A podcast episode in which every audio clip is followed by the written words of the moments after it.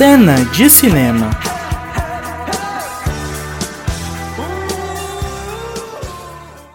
Olá, o programa Cena de Cinema começa agora, trazendo as principais informações do entretenimento audiovisual.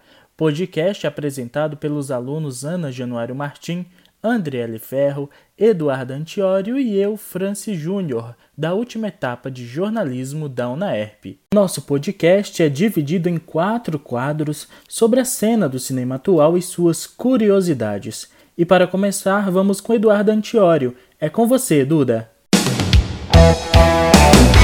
Cena sem cinema com Eduardo Antiório. Há pouco mais de um ano, os cinemas ao redor do mundo se viram obrigados a fecharem suas portas e os grandes estúdios começavam a adiar as suas principais estreias.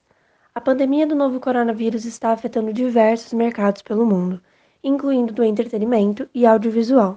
Como uma forma de evitar aglomerações, eventos e estreias de filmes foram cancelados ou adiados, até que o surto seja controlado e seja seguro para todos comparecer aos locais. Os poucos casos que chegaram às salas, como Tenet, filme de Christopher Nolan, o primeiro grande lançamento após reabertura de alguns cinemas no Brasil, teve uma bilheteria abaixo do esperado, além da crítica ter dividido opiniões. Por esse motivo, muitas distribuidoras optaram pelo streaming, como por exemplo o caso de Liga da Justiça de Zack Snyder. A novidade da DC chegou oficialmente às telas no dia 18 de março. O filme foi lançado para exibição no HBO Max, mas o serviço de streaming ainda não existe no Brasil e o conteúdo ficou disponível nas plataformas de aluguel. O novo filme de Liga da Justiça foi muito aguardado por ser o corte do diretor Zack Snyder. Com quatro horas de duração, o longa utiliza filmagens de Liga da Justiça de 2017, além de cenas inéditas gravadas no ano passado. O remake do filme foi uma oportunidade de lançar conteúdo exclusivo para o HBO Max, serviço de streaming que causou uma certa polêmica no mercado audiovisual por incluir todos os novos filmes da Warner no mesmo dia da estreia do cinema. A plataforma deve chegar ao Brasil em junho e deve substituir o atual HBO Go. A crítica para o longa já está bem avaliada. Segundo ela, o filme traz uma narrativa épica e um final ousado. Infelizmente, a locação de Snyder Cut ficou disponível apenas até dia 7 de abril. Agora o filme será exclusivo no catálogo do HBO Max. Enquanto isso, só nos resta aguardar. Já o cenário nos Estados Unidos, com o avanço significativo da vacinação contra o Covid, os estúdios começam a repensar as suas estratégias de lançamento.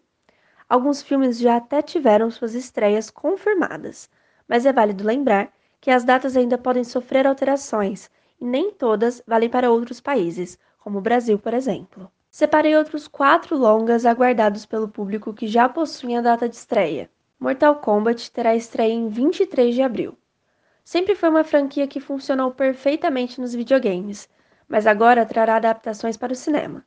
Dessa vez, o trailer mostrou que o filme deve ser pelo menos divertido, violento e com muito sangue durante os fatalities. Um Lugar Silencioso Parte 2 estreia em 28 de maio. O filme deveria chegar aos cinemas nas semanas em que as salas foram fechadas. Isso significa que é uma das produções que mais sofreu com a pandemia. Agora, a aguardada sequência ganhou uma nova data e os fãs finalmente poderão acompanhar a luta da humanidade em um mundo onde não se pode fazer barulho. Invocação do Mal 3. Estreia em 4 de junho, com estreia também na HBO Max. Segundo o roteirista David Leslie, Invocação do Mal 3 é um filme completamente diferente do restante da franquia, que está se expandindo além da fórmula de Casa Mal Assombrada. O Esquadrão Suicida estreia em 6 de agosto, com estreia também na HBO Max. Depois de se destacar com sua visão de Guardiões da Galáxia, James Gunn apresenta uma nova adaptação para Esquadrão Suicida. O filme com os vilões terá um resultado inesperado, mas provavelmente muito divertido. Esse foi um pouco do Cena Sem Cinema para você. Até a próxima! Falamos de cena sem cinema e continuamos nessa pegada de falar sobre o novo momento do audiovisual, mas agora esse quadro fala sobre a abordagem da pandemia nas telonas, ou melhor, nas telinhas. É com você, Andriele Ferro. Covid na telinha, com Andriele Ferro. Nós sabemos que desde o início da pandemia de Covid-19, as séries de televisão e as novelas tiveram suas gravações suspensas para evitar a disseminação em massa, considerando que, além do elenco, uma grande equipe de filmagens permanece por trás das câmeras. Além dos programas já gravados e em fase de pós-produção, vários seriados de todo o mundo foram interrompidos, suspensos ou tiveram lançamentos adiados indefinitivamente. A explosão da Covid-19 impôs uma nova rotina na vida de milhões de pessoas, e uma das primeiras coisas que se pensou foi: as produções vão inserir a pandemia nos seus enredos? Vão dar destaque a esse tema? A gente já viu que sim, muitas séries estão abordando a doença, e nesse quadro você vai conhecer quais são elas. Hoje eu trouxe três muito conhecidas. A primeira, The Good Doctor, o diretor chegou a considerar não abordar a pandemia na sua quarta temporada por não ter certeza se as pessoas iam gostar de ver na ficção algo com que elas já estavam lidando nas suas vidas. Mas depois ele percebeu que seria desonesto se o Dr. Sean Murphy, que é a personagem principal, e os colegas dele ignorassem esse grave problema médico, ainda mais se tratando de uma série médica. Ele disse em entrevista a uma revista americana que os dois primeiros episódios vão levar o telespectador para os primeiros meses de enfrentamento da pandemia e também vai aproveitar a perspectiva única desse protagonista que sofre de autismo para o enfrentamento da doença. Então, o Dr. Chão vai trazer a sua própria olhar, sua própria perspectiva para as frustrações com que as equipes médicas de todo mundo estão lidando medo, perigo, fracasso e, obviamente, as máscaras. A segunda série de hoje é Grey's Anatomy, que está sendo muito falada no mundo todo e que, ao contrário de The Good Doctor, que você acabou de ouvir, não vai dedicar um ou outro episódio à pandemia, mas toda a sua 17ª temporada. Os episódios vão incluir duas linhas temporais paralelas, né? Uma que vai continuar os eventos do final da temporada passada e a outra refletindo a chegada dessa pandemia. Nela, a principal personagem da trama, a Meredith Grey, vai pegar a doença e vai ficar entre a vida e a morte na UTI. Então, o enredo se passa em torno dessa história. E as produções brasileiras não ficaram de fora. A série Sob Pressão também está na nossa lista. Dois episódios especiais intitulados Plantão Covid foram transmitidos já na Rede Globo no final do ano passado, mostrando a doutora Carolina e o doutor Evandro sendo convocados para atuar na linha de frente no combate ao coronavírus. Se você não assistiu, a série está disponível no Globoplay e vale super a pena. A produção do programa disse que o especial foi pensado para ser uma homenagem mesmo a todos os profissionais de saúde que estão enfrentando o cenário de pandemia. A série vai retratar angústias de médicos na pandemia e aborda três grandes momentos. O primeiro momento é a perplexidade com a crise, o segundo momento, o enfrentamento da doença e o terceiro momento, o adoecimento. Sem spoiler aqui, mas um dos médicos vai contrair a Covid e aí o que acontece? Eu convido você para assistir a série que está no Globoplay. Então, no próximo episódio do quadro, nós vamos falar de mais três séries: This Is Us, The Resident e Station 19. Espero que vocês tenham gostado. Um beijo. Agora que já falamos desse novo momento do audiovisual, eu te faço uma pergunta. Você já pensou em ter dentro da sua casa aqueles pratos típicos de cena de cinema? Agora você pode ter. De um jeito prático, dinâmico e reflexivo, eu trago hoje uma receita bem legal para você. Acompanhe aí. Comida de cinema com Francis Júnior.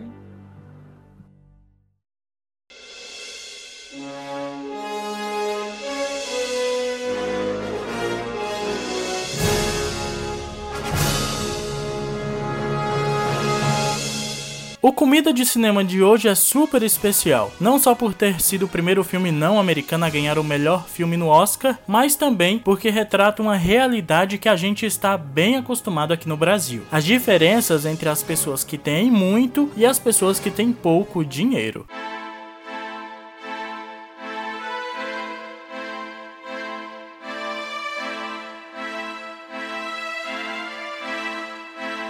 Acho que você já sabe de qual filme estou falando, né? Parasita. A receita que eu trago hoje é super popular na Coreia do Sul. Ela aparece no filme quando a patroa liga para a governanta e pede para ela deixar o jantar pronto para quando ela chegasse de viagem. O que eu trago hoje é a receita do chapaguri, que é uma mistura de dois macarrões instantâneos, o chapaguete e o neoguri. E claro que eu vou passar a receita como está no filme, com pedacinhos de carne. Comece fazendo a carne que originalmente a gente deveria usar carne wagyu, que é um tipo de carne produzida no Japão em que as vacas são mais bem tratadas do que eu, à base de cerveja e cheias de massagem. Mas é super caro, então aqui no Brasil a gente vai usar o filé mignon. Corte a carne em cubos do tamanho que dê para botar na boca sem precisar cortar. Depois, Sele na frigideira bem quente com um fiozinho de óleo por 30 segundos de cada lado e reserve. O chapaguete é um macarrão coreano com molho de origem chinesa, que é feito de feijão, arroz ou trigo fermentados. O molho é grossinho, bem delicioso que gruda bem na massa. Já o neoguri é muito mais de inspiração japonesa, o macarrão é mais do tipo udon e o molho de frutos do mar é bem apimentado, que é uma característica que diferencia a comida coreana das outras comidas orientais, e essa combinação fica incrível. Leve a água para ferver e pode ir abrindo os pacotinhos de molho. Dentro de cada um vem um pacote com molho e a parte um outro pacotinho com legumes e hostilizado. Esses macarrões instantâneos são super completinhos.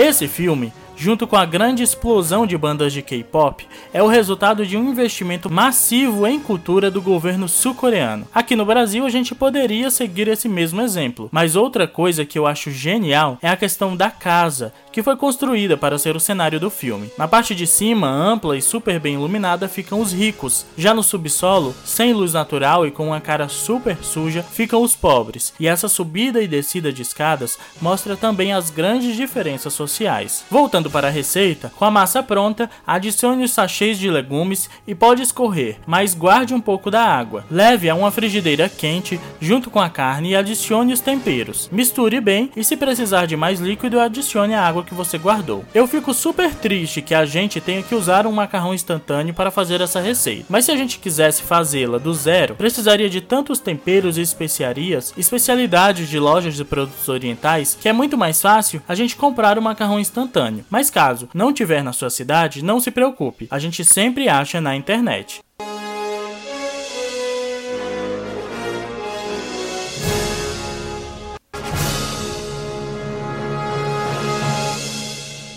Essa combinação fica incrível, mesmo sendo um macarrão de pacote. E macarrão de pacote também tem o seu valor. Enquanto uns têm tanto, outros têm tão pouco. Eu espero muito que um dia essa escada de diferença seja menos íngreme e menos longa para que todo mundo possa comer uma massinha, assim com a carninha. Um beijo e até a próxima semana com mais um Comida de Cinema. Tchau!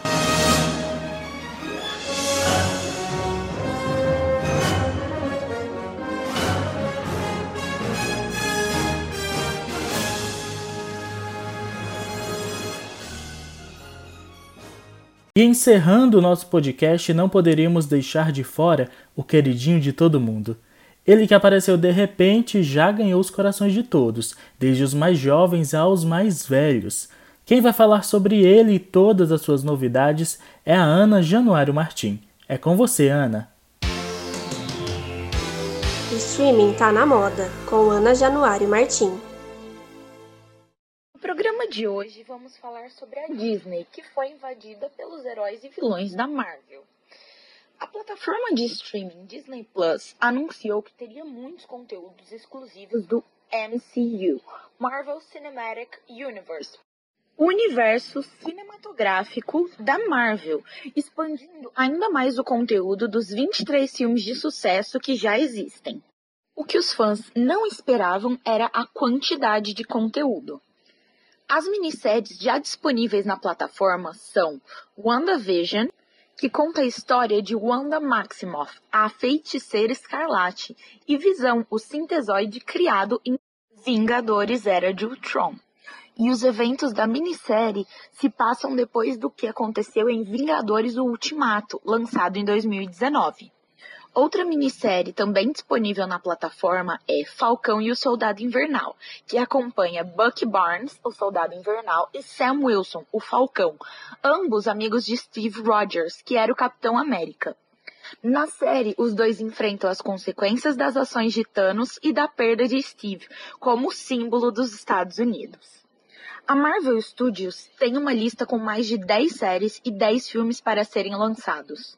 Entre eles, a série Loki, estrelada por Tom Hiddleston, onde veremos o vilão retornar ao seu papel de deus da trapaça, e o filme solo da Viúva Negra, que conta a história de origem da heroína, da KGB aos dias antes de se tornar parte dos Vingadores.